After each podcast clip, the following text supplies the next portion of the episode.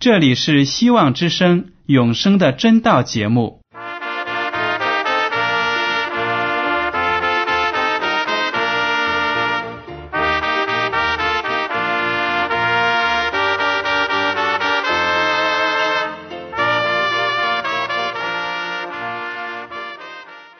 亲爱的听众朋友们，你们好，我是艾德，很高兴今天能和你们在永生的真道这个栏目中见面。耶稣说：“听上帝的话语，并且遵守的人是最有福气的。”所以，艾德现在能够通过电波和你们分享上帝的教导，感到十分快乐。我也希望众位弟兄姐妹。还有那些正在寻求真道的朋友们，也能够珍惜这段时光。大家不妨在手边准备好纸和笔，将今天讲到的要点和经文章节做些记录，以便过后自己再亲自查考圣经。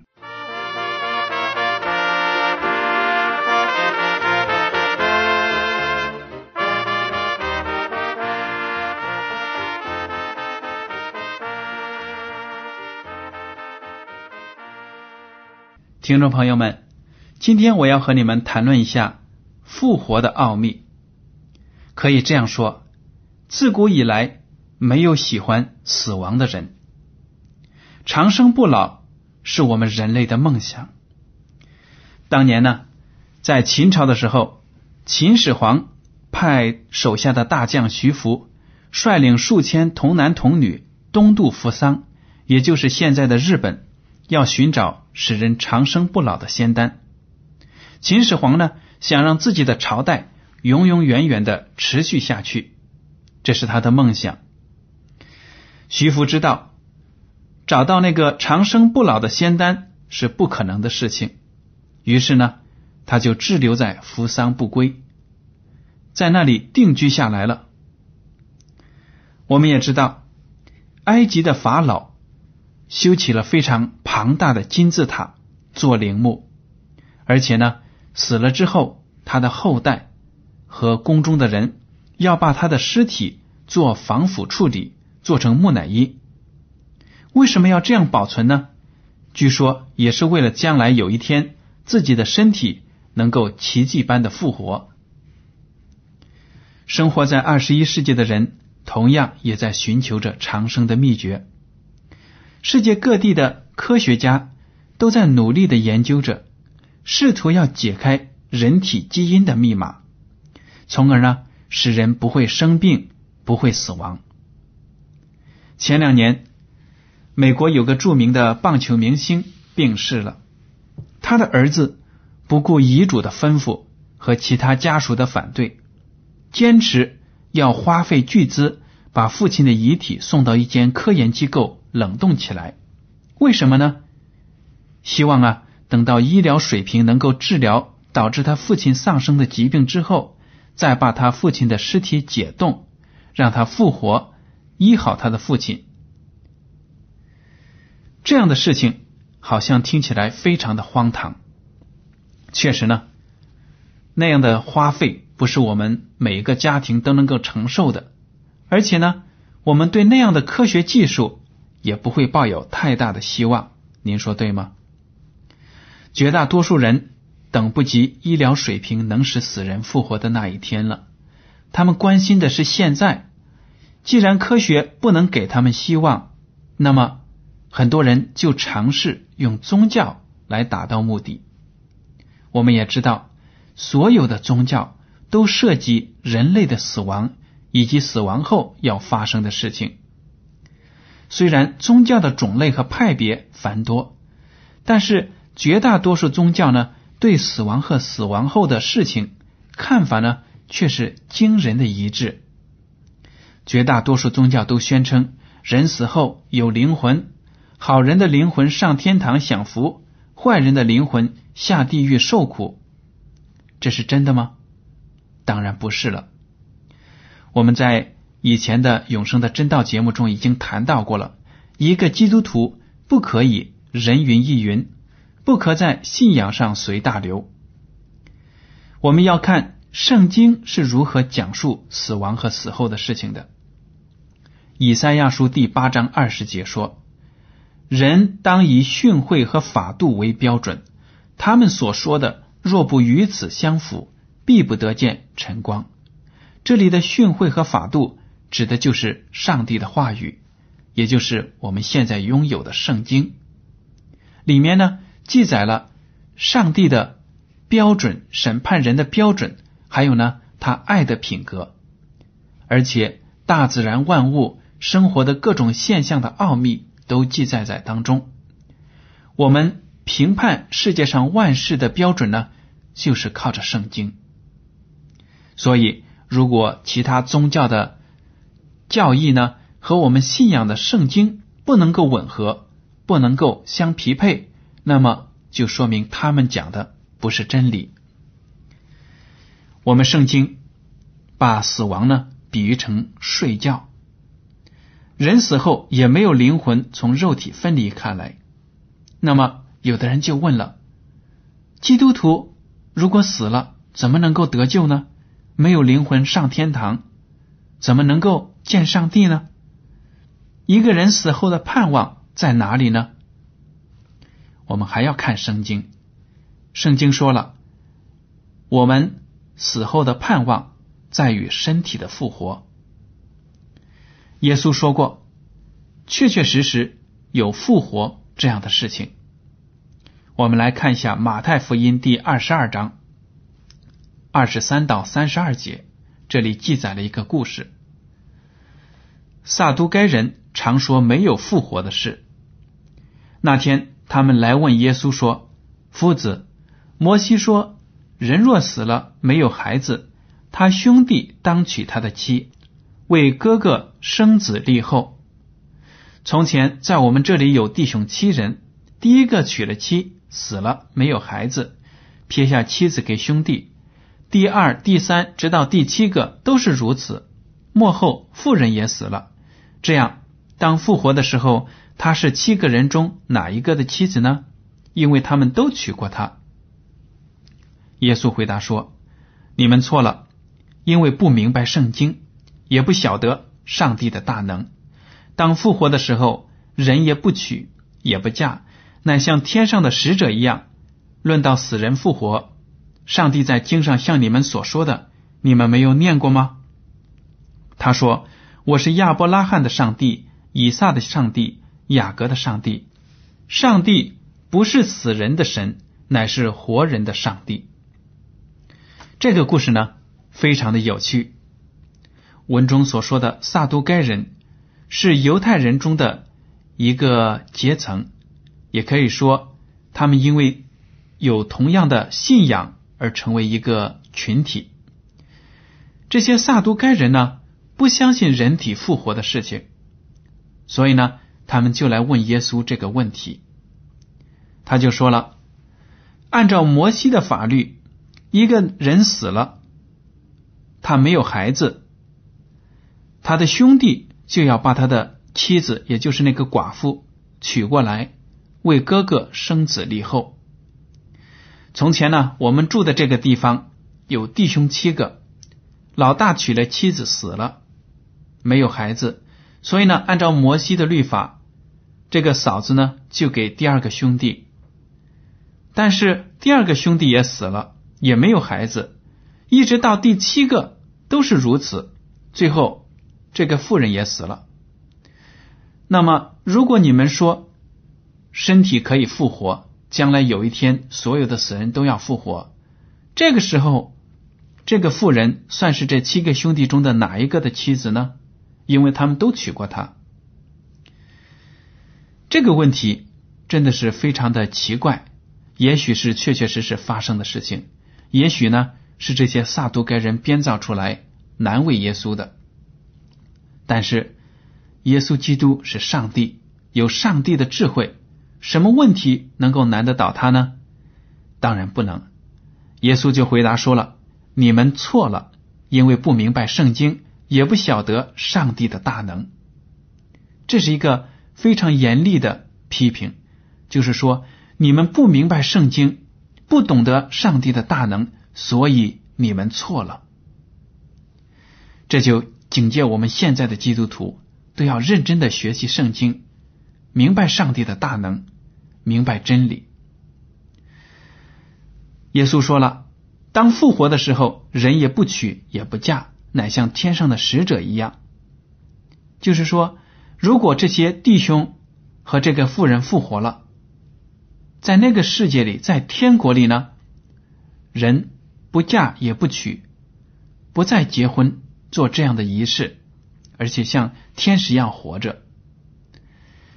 所以，上帝在经上还说了：“你们没有念过吗？说上帝不是死人的神，乃是活人的上帝。”这就说明上帝憎恶死亡，希望呢人能够永远的和他在天国里享福。但是我们知道，因为我们都犯了罪，我们的肉体。都变成可以朽坏的了。我们唯一的希望就是接受耶稣作为我们的救主。等耶稣基督第二次复临的时候，如果我们还活着，就能够身体转换到天国去享受永生。如果我们在耶稣复临的时候呢，已经死亡了，上帝也会把我们从坟墓中唤醒，让我们变成一个不朽坏的躯体到天国。去和他在一起，上帝是不会接受死人的敬拜的，因为圣经说了，死人什么都不知道，死等于是人生的一个结束，一个句号。至于人生之后的事情呢，就掌握在上帝的手中。当人体复活的时候，上帝会让我们，如果是异人的话，就接受上帝的。永生的赏赐，如果是恶人，就要接受上帝的审判。所以呢，从这个故事我们可以看得出，确确实实有复活的事情，因为耶稣基督亲口给他们讲述了复活之后生活会是怎么样的。从这个故事呢，我们还能学到另一点，就是说呢，我们读圣经一定要掌握其中的真理和经义。我们也都见过，有一些人呢，读圣经的时候，老是在这个旮旯里面、那个旮旯里面挑出一些古怪的问题来。有的时候呢，忽略了圣经的真意和本意，而是去钻牛角尖、抬杠。这些撒都该人呢，没有好好的读圣经，反而在脑子里产生这样古怪的问题，也没有从圣经中去寻找答案。所以呢，当他们来问耶稣的时候呢，就遭到了耶稣基督的斥责和批评，说他们不懂得圣经，所以呢才会错。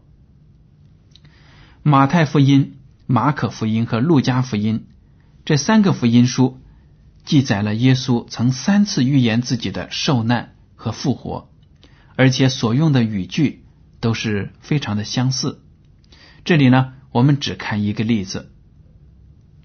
马太福音第十六章二十节，当下耶稣嘱咐门徒不可对人说他是基督。大家记得这个经文的前提，就是耶稣基督问他的门徒们自己是什么人。门徒彼得就说了：“耶稣，你是上帝的儿子，人类的基督。”这个时候呢，耶稣基督就告诉他们，不要对外人说。他是基督。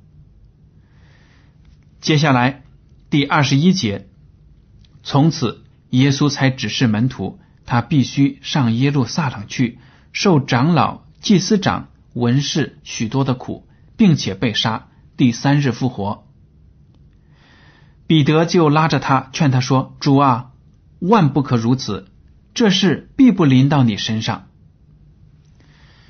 当耶稣的门徒们。承认耶稣是基督之后呢，耶稣就有可能把自己的使命告诉他们，因为如果他们认识不到自己是作为人类的救主来到这个世界上，那么就没有准备好一个前提，把真理告诉这些门徒。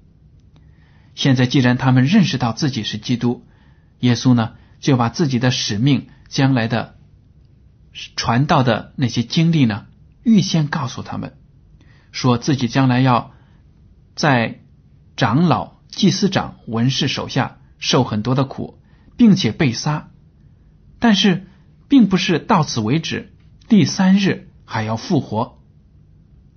这个时候呢，门徒彼得就拉着他说：“主啊，千万不要说这样的话，这种事啊。”不可能发生在你身上的。我们也知道，耶稣基督听了彼得的话呢，就斥责了他，说他不体贴上帝的意思，不懂得上帝的计划，随口就乱说话。门徒为什么不愿意耶稣受难呢？我们知道，一是因为他们不明白耶稣的使命，二是因为他们没有认识到复活的大能。没有认识到复活是基督徒们的希望所在，所以当主从死里复活之后，他们当中有些人仍然不敢接受这个事实。世界上有很多的宗教，很多宗教的创始人、宗教的领袖声称能把自己的信徒带入天国，但是他们自己死后呢，却化为灰烬。佛教的创始者释迦牟尼死亡后呢，被火化了。据说骨灰里留下的牙齿被世界各地的佛教徒崇拜。圣经上说，人死后思想意识都不存在了，什么也没有了，而不知道真理的人却崇拜化为腐朽的人，这就是世界的可悲。不管那个宗教领袖。多么的了不起，说出的话语好像多么的有智慧，但是呢，他们死亡了之后却什么都没有，他们自己都摆脱不了死亡的毒钩、死亡的迫害。但是基督教的信仰是给人带来希望的信仰，因为呢，我们敬拜的主耶稣是个从死里复活的主，这就是耶稣基督。跟其他宗教的创始人、宗教的领袖不同的之处，就是耶稣是个从死里复活的主。格林多前书第十五章一到八节，我们来读一下：弟兄们，我如今把先前所传给你们的福音告诉你们知道，这福音你们也领受了，又靠着站立得住，并且你们若不是突然相信。能以持守我所传给你们的，就必因这福音得救。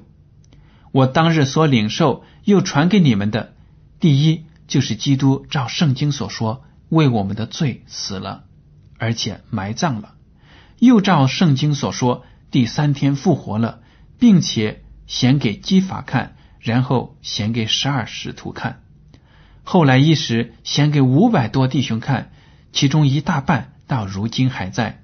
却也有已经睡了的，以后显给雅各看，再显给众使徒看，末了也显给我看。这是保罗在写给哥林多教会的一封书信里写到的。在这里呢，他把福音又传给那里的弟兄，提醒他们，耶稣基督是一个从死里复活的主，这就是基督的信仰，基督教的根基。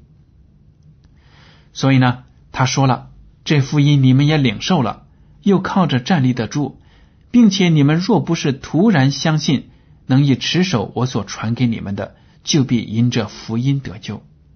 我们正是因为耶稣基督为我们死，而且复活这个事实，才有得救的盼望。保罗说了，你们都知道，按照圣经的预言，耶稣基督为我们的罪死了。埋葬了，而且按照圣经的预言，第三天又复活了。显给了彼得看，显给了十二使徒看，最后呢，还有一次显现给五百多个弟兄看，其中一大半这些弟兄呢，到现在仍然健在。就是保罗在写书信的时候呢，这些人仍然活着，却也有已经睡了的，就是指呢五百多人的其中的一些弟兄呢。已经死去了。保罗自己亲眼也都看过，耶稣基督是复活了。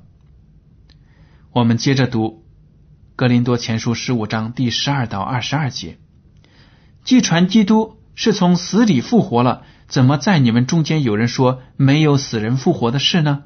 若没有死人复活的事，基督也就没有复活了。若基督没有复活，我们所传的便是枉然，你们所信的也是枉然，并且明显我们是为上帝妄作见证的。因我们见证上帝是叫基督复活了。若死人真不复活，上帝也就没有叫基督复活了。因为死人若不复活，基督也就没有复活了。基督若没有复活，你们的信便是徒然，你们仍在罪里，就是在基督里睡了的人也灭亡了。我们若靠基督只在今生有指望，就算比众人更可怜。但基督已经从死里复活。成为睡了之人出熟的果子，死既是因一人而来，死人复活也是因一人而来。在亚当里众人都死了，照样在基督里众人也都要复活。这里呢，保罗用非常严密的逻辑和真理告诉信徒们，耶稣基督确确实实是从死里复活了。当时呢，在哥林多教会有一些人传说。没有死人复活这样的事情，显然是不符合圣经的。保罗就斥责他们说：“如果死人不能够复活，那么基督也不能够从死里复活。如果基督没有从死里复活，那么我们这些信徒就没有永生的盼望。”大家说对不对呢？确实是如此。如果耶稣基督没有从死里复活，就说明他没有战胜死亡的能力，那么我们信耶稣还怎么会有永生的盼望呢？感谢神，我们知道上帝让耶稣基督从死里复活了，战胜了死亡，就说明他替我们战胜了罪恶，这就是我们基督徒的希望了，因为我们将来能够得着复活的盼望。正因为认定了这个从死里复活的真理之后呢，保罗是甘心的为传福音受苦。格林多后书第十一章二十三到二十八节，保罗呢亲口讲述了自己所遭遇的种种苦难，这些都是在传福音的过程中遭受的。经文这样说：“他们是基督的仆人吗？我说句狂话，我更是。”我比他们多受劳苦，多下监牢，受鞭打是过重的，冒死是屡次有的。被犹太人鞭打五次，每次四十，减去一下；被棍打了三次，被石头打了一次。遇者船坏三次，一昼一夜在深海里。我屡次行远路，遭江河的危险，盗贼的危险，同族的危险。外邦人的危险，城里的危险，旷野的危险，海中的危险，假弟兄的危险，受劳碌，受困苦，多次不得睡，又饥又渴，多次不得食，受寒冷，赤身露体。除了这外面的事，还有为众教会挂心的事，天天压在我身上。大家从这段经文里，也许看到了自己教会里传道人所经历过的事情。我们知道，有些地区的传道人呢，在传道生涯中，确确实实经历了许多肉体和精神上的痛苦和折磨。比如说，被下到监牢里，遭受酷刑，还有呢，甚至冒着生命的危险。有的在传道的过程中，不但有盗贼来拦路抢劫，而且呢，遇到自己同族人。在自己同一区域内，或者呢到外省份传道的时候呢，遭到外地人的欺负，这都是可能的。保罗说他自己遭受了死亡，出生入死多次，而且呢，经常是睡不好、吃不饱、又饥又渴、赤身露体，而且呢，还为教会的事天天的挂念，天天的。压在自己的身上。这些都是一个真正的传道人、福音的工作者所常常面对的。但是这些苦呢，都不是白白的受的。当耶稣基督第二次复临的时候，一定会给他们带来永生的赏赐。路加福音第二十章三十四到三十六节，其实呢，这里记载的也是刚才我们读过的那个撒都该人来问耶稣死人复活后婚娶这样的事情。在这里呢，这句话是其他的福音里没有记载的。耶稣说：“这世界的人有娶有嫁，唯有算为配得那世界与从死里复活的人，也不娶也不嫁。”因为他们不能再死，和天使一样，既是复活的人，就为上帝的儿子。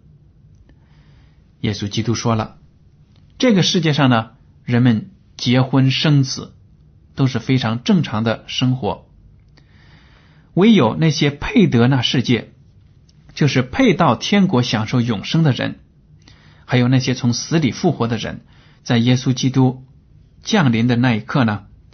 也会到天堂和天使一样永远的生活。这些复活的人就是上帝的儿子。所以，听众朋友们，希望我们每一个人都能够抓住机会，真正的成为配得那个世界的人，配得天国的人。等耶稣基督第二次降临的时候，我们就有永生。我们每个基督徒都要牢记。复活的奥秘，预备自己配得复活的福气，大家说对吗？好了，今天的永生的真道节目呢，到此就结束了。您如果对今天的讲题有什么想法，或者对这个栏目有什么看法，或者您对圣经中有什么样的问题，都可以写信给我。我的通讯地址是香港九龙中央邮政总局。信箱七零九八二号，请署名给艾德。如果您在来信中要求得到免费的圣经灵修读物、节目时间表，我们都会满足您的要求。好了，艾德，感谢您收听今天的永生的真道，愿上帝赐福你们，再见。